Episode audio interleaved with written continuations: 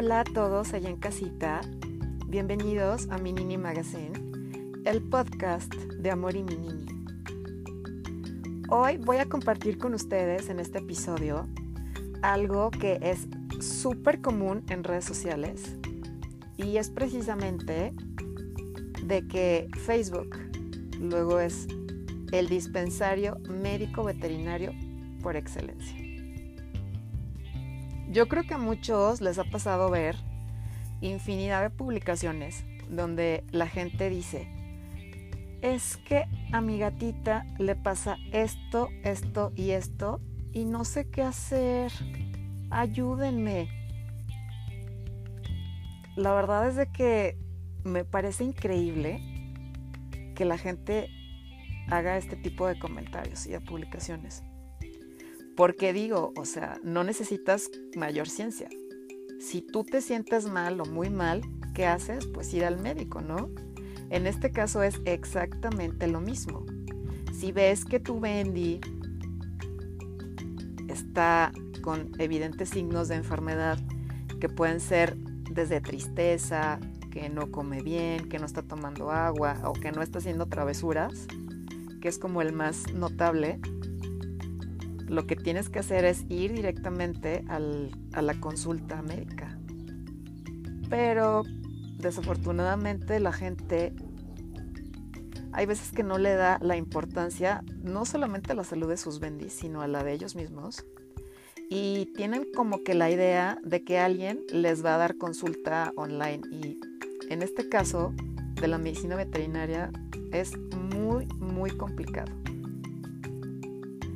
Porque obviamente, como el paciente no puede hablar, es súper necesaria la revisión y obviamente el criterio del médico para determinar qué es lo que está sucediendo.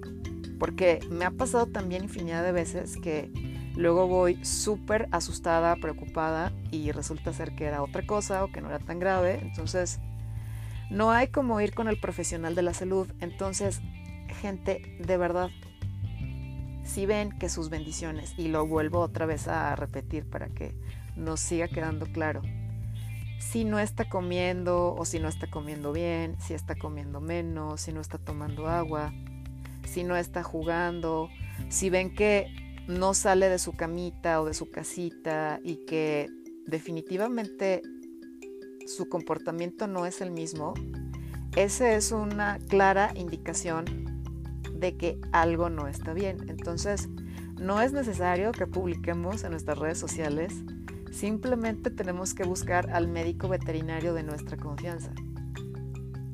Luego la gente en ocasiones sí les dice, oye, pues ve al médico y le pueden recomendar alguno, pero en la medida de lo posible eviten ese tipo de, de publicaciones porque ese tiempo que ustedes están invirtiendo en escribir y en ver qué les contestan o peor aún de esperar algún remedio puede significar, no siempre, pero puede darse la, la situación, la posibilidad de que haga la diferencia entre la vida y la muerte.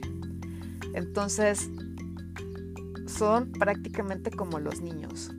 Si no te mueves tú en tiempo y forma, para ir a brindarle la atención médica, se te puede ir. Entonces, olvidémonos un poquito de nuestras redes sociales, de ver qué nos pueden recomendar o de si es más barato. Aquí lo más importante es la salud. Por eso, sería bueno si estamos buscando opciones o tal vez un costo más accesible, porque también es válido, pero hacerlo anticipadamente. Un día que ustedes estén con más tiempo y que obviamente no tengan la emergencia encima, sí, obviamente también las redes sociales para eso nos sirven, para pedir recomendaciones y precisamente para conectarnos. Ese es uno de los objetivos de Facebook como red social, de precisamente buscar diferentes médicos, veterinarios, pedir opiniones de sus servicios, etcétera, es súper válido, pero no cuando tenemos la emergencia encima, porque ese tiempo que de verdad es muy valioso nos puede servir para definitivamente hacer la diferencia. Y de verdad me sorprende mucho cómo, cómo es de que la gente hace este tipo de, de posts. La verdad, yo quisiera como comprender el motivo, pero en fin, cada cabeza es un mundo. Esperemos que estas malas prácticas dejen de suceder y en vez de estar preguntando o de someterlo a consulta, actuemos, que es súper importante. Hasta aquí este podcast. Espero que lo compartan en sus redes sociales. Recuerden seguirnos en Instagram, en Facebook, en Twitter, en Pinterest, en YouTube, en LinkedIn y en TikTok. En todas, todas estamos como Amor y Minini. Y en Spotify, el podcast está como Minini Magazine. Muchísimas gracias y de verdad me va a encantar leer sus comentarios y, ¿por qué no? Si nos pueden enviar un mensajito o tal vez una nota de voz para decirnos qué les gustaría escuchar en nuestro podcast. Hasta la próxima.